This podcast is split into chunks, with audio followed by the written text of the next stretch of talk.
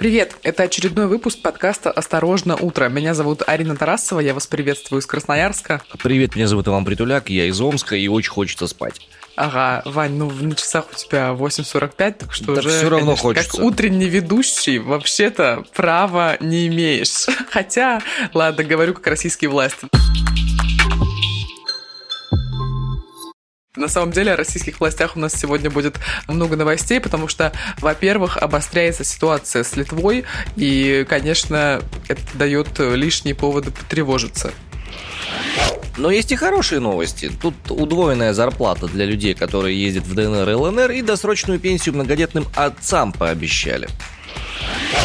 А в Америке разработали фитнес-таблетку, так что больше не придется ходить в спортзал, если, конечно, эта таблетка вообще дойдет до России. Ну а пока не дошла, мы по стариночке на пробежку. С чего начался конфликт? Литва остановила транзит санкционных товаров в Калининградскую область. То есть, получается, все те товары из России, которые так или иначе попадают под санкции Евросоюза, не могут теперь проходить через э, литовскую территорию на территорию Калининградской области. Но есть нюансы. Литовские железные дороги уведомили Калининградскую железную дорогу о прекращении транзита подсанкционных товаров, а перевозка других товаров все еще продолжается. И вот эта вот история с тем, что заблокирована была железная дорога, вызвала очень-очень-очень-очень-очень жесткую реакцию среди российских некоторых представителей истеблишмента, и они высказывались вплоть до того, что, ну, это типа казус Белли, Ребята, это повод для объявления войны Литве так-то на минуточку. На что, в свою очередь, у Литвы была такая другая немножко позиция. Мне кажется, Литва просто такая, чего? в плане? Вы, вы вообще о чем, да? То есть в чем там механика? Значит, перевозка нефтепродуктов в Калининградскую область через Литву продолжается. Их транзит не будет ограничен до 10 августа. МИД Литвы сообщает, что транзит э, в Калининградскую из Калининградской области пассажиров и товаров, которые не подпадают под санкции ЕС, продолжается и будет продолжаться столько, сколько ну, это потребуется в зависимости от требований этих самых санкционных пакетов. Как говорится на, на заявлении внешнеполитического ведомства, э, пригласили вчера на встречу поверенного в делах РФ в Литве Сергея Рибаконя, ему вручили дипломатическую ноту, в которой разъяснили, что вот эти вот ограничительные меры касаются четвертого пакета санкций ЕС, которые, собственно, последовательно приводят к тому, что отдельным видом э, материалов, перевозимых э, через территорию Литвы, ну, запрет, потому что территория Евросоюза. До сведения дипломата довели, что Литва не вводила односторонних, индивидуальных или дополнительных ограничений на транзит, лишь последовательно применяет санкции ЕС которые имеют разные даты вступления и разные переходные периоды. Что касается вообще товаров, которые нельзя провозить, это, во-первых, продукты из железа и стали, во-вторых, некоторые товары, которые приносят прибыль в российский бюджет, ну, например, икра, алкоголь, удобрения, лес, товары из дерева, стеклотара, уголь, ну и последний момент – это нефть и нефтепродукты. Поэтапно вступают эти запреты в силу. 17 июня 2022 года вступил в запрет э, на транзит российской стали и других изделий из черных металлов. С 10 июля запрет в отношении цемента, алкоголя и другой продукции. С 10 августа в отношении угля и других твердых ископаемых. А вот с 5 декабря будет заблокирован доступ российской нефти на территорию Калининградской области через территорию Литвы. Ну, говорили о том, что повезут по воде, и вроде вроде как э, нашли способы объехать Литву так или иначе. Но открыла я сайт «Комсомольской правды», и, конечно, любопытные здесь э, написаны некоторые моменты. Значит, э, такая заметка. Какие ответные действия против Литвы может предпринять Россия? Вариантов 5. Первый. Отзыв признания независимости Литвы. Это то, как раз о чем говорил один из депутатов. Мы его, значит, с Ваней это обсуждали. Сразу отбрасываем как чушь, да. Угу. Второй момент. Выход из договоренностей с Евросоюзом по Литве. Об этом, кстати, напоминал Дмитрий Рогозин, который возглавлял переговоры об этом между Москвой и Брюсселем, и Россия признала границы Литовской Республики в обмен на гарантии бесперебойного транзита граждан России, российских грузов из Калининграда и в Калининград. И благодаря благодаря этому признанию Литва смогла вступить в Евросоюз и НАТО. Вот, то есть из этих договоренностей могут выйти ну, есть такая как бы теория. Третий момент. Требование России вернуть Клайпеду Ой, класс. Это московский комсомолец пишет, да? Нет, комсомольская правда. Комсомольская правда. Ну да. Труд за 5 копеек, а правды у нас нету. Ну класс. Какие еще гениальные идеи там есть? Еще один вариант. Создание Сувалкского коридора. А, каким образом, интересно, они планируют это сделать? Спецоперация по созданию Сувалского коридора? Ну, возможно, возможно. Это вообще на самом деле называют радикальным способом, вот это создание Сувалкского коридора, потому что, потому что это будет, по сути, сухопутный проход между Литвой и Польшей протяженностью около 100 километров, который мог бы соединить территорию Беларуси с Калининградской областью России. И э, сама «Комсомольская правда» пишет, что абсолютно понятно, что это означало бы определенный шаг к войне с НАТО. Ну и последний вариант это отключение Литвы от энергетической системы. То есть договориться что-то сделать там со спецоперацией, да, таких вариантов нету, да? У нас с тобой есть вариант послушать Марию Захарову, что она, значит, говорит по этому поводу. Хочешь? Нет, но придется. Давай, поехали. Главе дипмиссии заявлен решительный протест в связи с введенным Вильнюсом без предварительного уведомления российской страны запретом на железнодорожный транзит большой номенклатуры грузов через территорию Литвы в Калининградскую область. Потребовали незамедлительной отмены этих рестрикций и указали, что расцениваем провокационные меры литовской стороны, нарушающие международно-правовые обязательства Литвы прежде всего – совместное заявление Российской Федерации и Европейского Союза о транзите между Калининградской областью и остальной территорией Российской Федерации от 2002 года как открыто враждебные. Ну, в общем и целом, сейчас проблема с э, доставкой в Калининград грузов решается с помощью моря, морских перевозок. В настоящий момент нашли 7 судов, которые помогают частично компенсировать эту сложность с доставкой.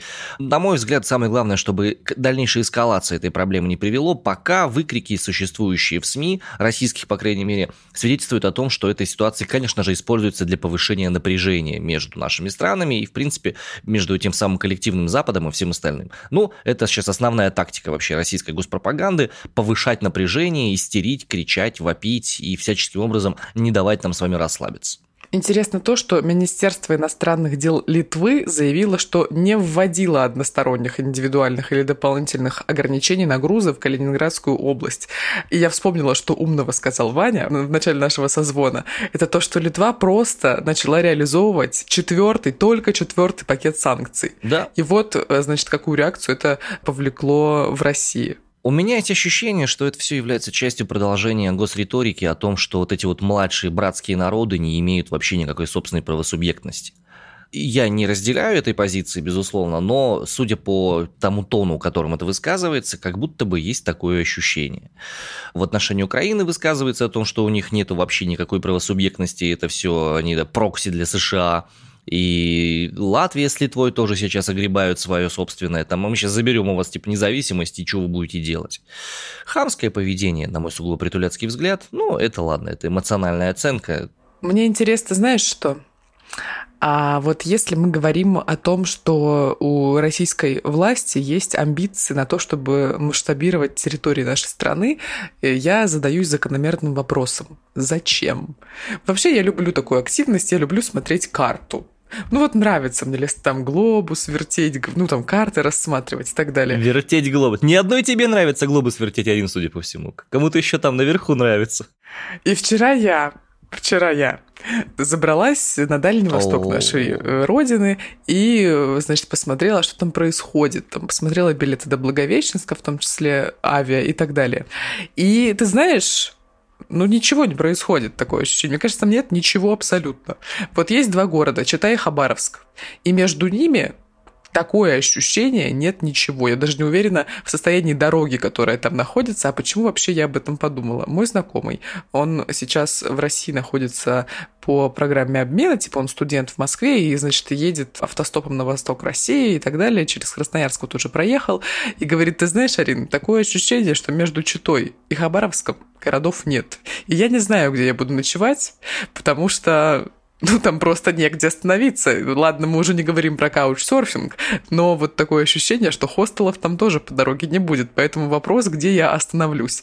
Вот, и потом, собственно, я смотрела непосредственно Сахалин и вот Дальний Восток, там, Северо-Восток и так далее. Вань, там нет ничего. Я знаю. Зачем еще? Зачем еще? Освойте это. Но есть и хорошие новости. А, есть, но они касаются только тех, кто командирован в Донбасс, потому что им будут платить зарплату в двойном размере. Об этом говорится в новом постановлении правительства России. Двойная зарплата также будет положена тем, кто отправится в командировку в иные территории, нуждающиеся в обеспечении жизнедеятельности населения и восстановлении объектов инфраструктуры.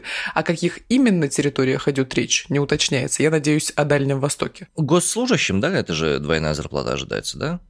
А работники государственных и других организаций из России, командированные для обеспечения жизнедеятельности населения и восстановления объектов инфраструктуры в самопровозглашенные ДНР и ЛНР, вот они будут получать зарплату в двойном размере. Слушайте, а можно вот такую как бы совершенно дикую спецоперацию провернуть и индексировать заработную плату в Омской области бюджетникам? Процентов на 7. Ваня! Я, прости, Вань. прости, Арин, прости, извини. Ну, вот, да, вот я меркантильное чмо такое, да.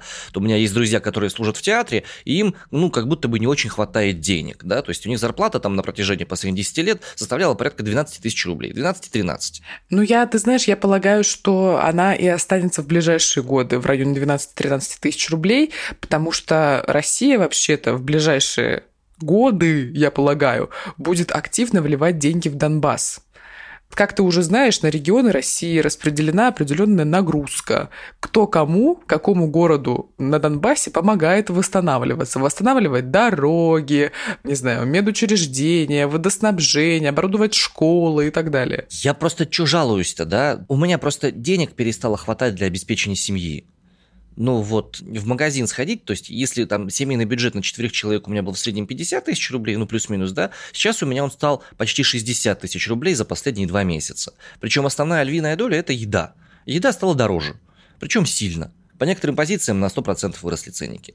Ну ты не жалуйся, ты не жалуйся, потому что ты живешь в Омске, а есть люди, которые живут на Сахалине, и вот у них киви стоит 600 рублей. Работай больше, работай больше, да, все.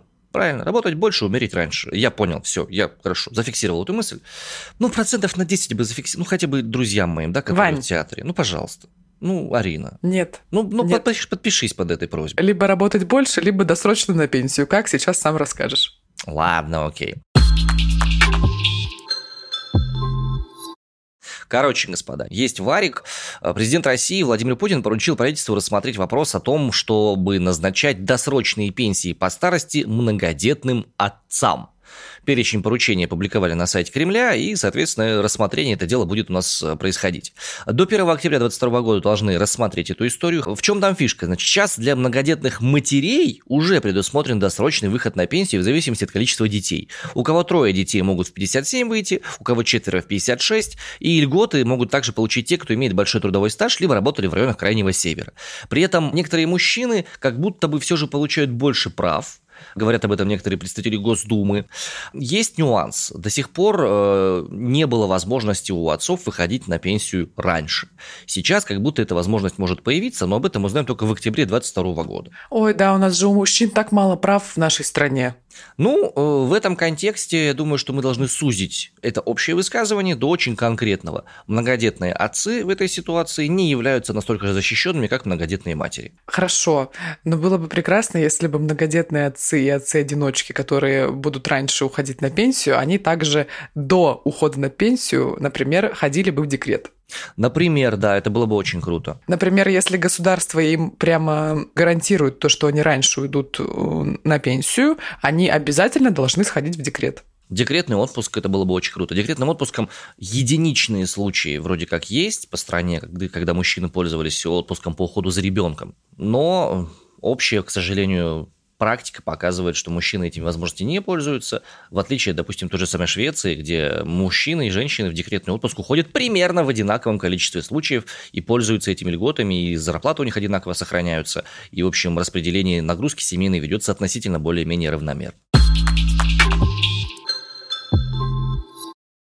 Короче, тут Московский городской суд признал законным запрет продуктов компании Мета, которую ранее до этого признали экстремистской в Российской Федерации. То есть вот эти все э, плашки, которые вы слышали или видели раньше о том, что Мета считается экстремистской организацией, Инстаграм, значит, в том числе запрещенная экстремистская организация, они, по идее, были необязательными, а вот теперь обязательны. Не совсем так. Э, тут, опять же, если э, душнить, э, то было оспаривание этой истории, и это оспаривание признали недействительным. В суде выяснилось, что кроме самой меты жалобы подали еще и частные лица. Например, пермский градозащитник Денис Галицкий, который не был знаком с делом, но решение суда затрагивало его права, потому что он пользовался Фейсбуком с 2011 года и нашел там много друзей, которых ему не хотелось бы терять. Судья удивился, отказался в ходатайстве об отложении дела и потом отказался даже до конца его выслушать. Об этом сообщает э, телеграм-канал «Осторожно, новости». Слишком мелкая штука. Да? А вот почему-то мне кажется, что, например, в каком-нибудь европейском суде или в американском все-таки бы выслушали этого человека.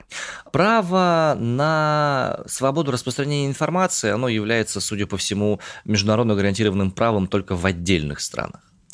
А почему, собственно, Мета просила решение это самое отменить? Ну, во-первых, Тверской суд не должен был его рассматривать по подсудности, потому что Тверской суд – это суд города Тверь. Он, по идее, не должен рассматривать международные иски к международным компаниям. Ну, как бы вот такой юридический казус интересный. Во-вторых, на подготовку к иску у сторон было всего три дня – при том, что дело насчитывало более 300 страниц, а об в самой компании узнали ночью по американскому времени. Напомню, что у нас с Америкой разница 12 часов. Когда у нас сейчас с вами тут 8 утра, то у них там 8 вечера плюс-минус.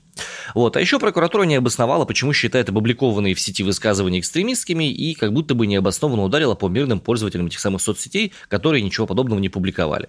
В свою очередь и Роскомнадзор, и Генпрокуратура, и ФСБ заявили, что все законно, обоснованно и вообще нас не Елена Борис, что вы там думаете по этому поводу. Что и требовалось доказать. Но россияне уже такое ощущение адаптировались и массово начали использовать VPN-сервисы. Тихо-тихо-тихо, не говори. Арина, не надо не говори. Так вот, глава Минцифры Максу Шадаев, он разрешил ими даже пользоваться. А заявил, что власти не будут наказывать за пользование VPN-сервисами. Батька разрешил, дали добро нам. Далее цитата. «Никаких наказаний для пользователей категорически не будет выводиться, мы против этого, поэтому кому очень надо, такую возможность будет иметь. И будет иметь ее дальше и сохранит. Но, конечно, политики государства, когда, в принципе, ограничивают доступ к таким-то ресурсам, это противоречит, я считаю, это разумный компромисс», заявил глава Минцифры Максут Шадаев. Ты понимаешь, какая бредовая ситуация? Ты чувствуешь парадоксальную изуверскую логику в этом во всем. Я ее чувствую еще, когда начали замедлять Твиттер на территории России. Ты подожди, это еще не самое главное. Я тут ради прикола залез на сайт гостендеров просто стало интересно. И знаешь, что я там обнаружил? Его хобби – залезать на сайт гостендеров. Да-да-да, совершенно верно, ковыряться там. Я ради прикола набрал этот самый Сибирский федеральный округ, выделил там Омскую область и решил посмотреть, есть ли там в гостендерах запросы на покупку VPN-сервисов.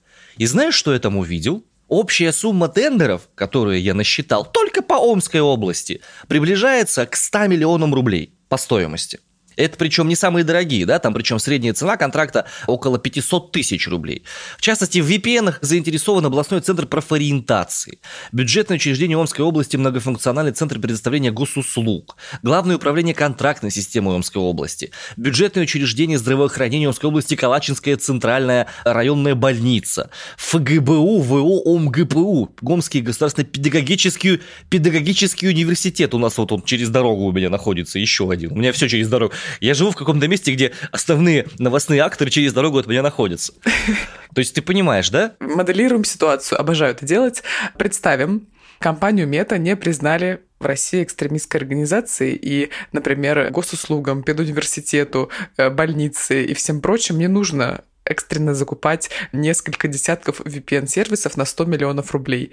Так вот, кажется, в здоровом мире эти 100 миллионов рублей могли бы, например, пойти на благоустройство Омской области. Например? Или на индексацию зарплаты твоим коллегам в театре. Ой, ну это прям вообще было бы, конечно, идеально. Но это просто смоделированная ситуация, которая никогда не произойдет. Я понимаю, да, это фантазии просто двух людей, которые не разбираются в экономике, политике и во всем остальном.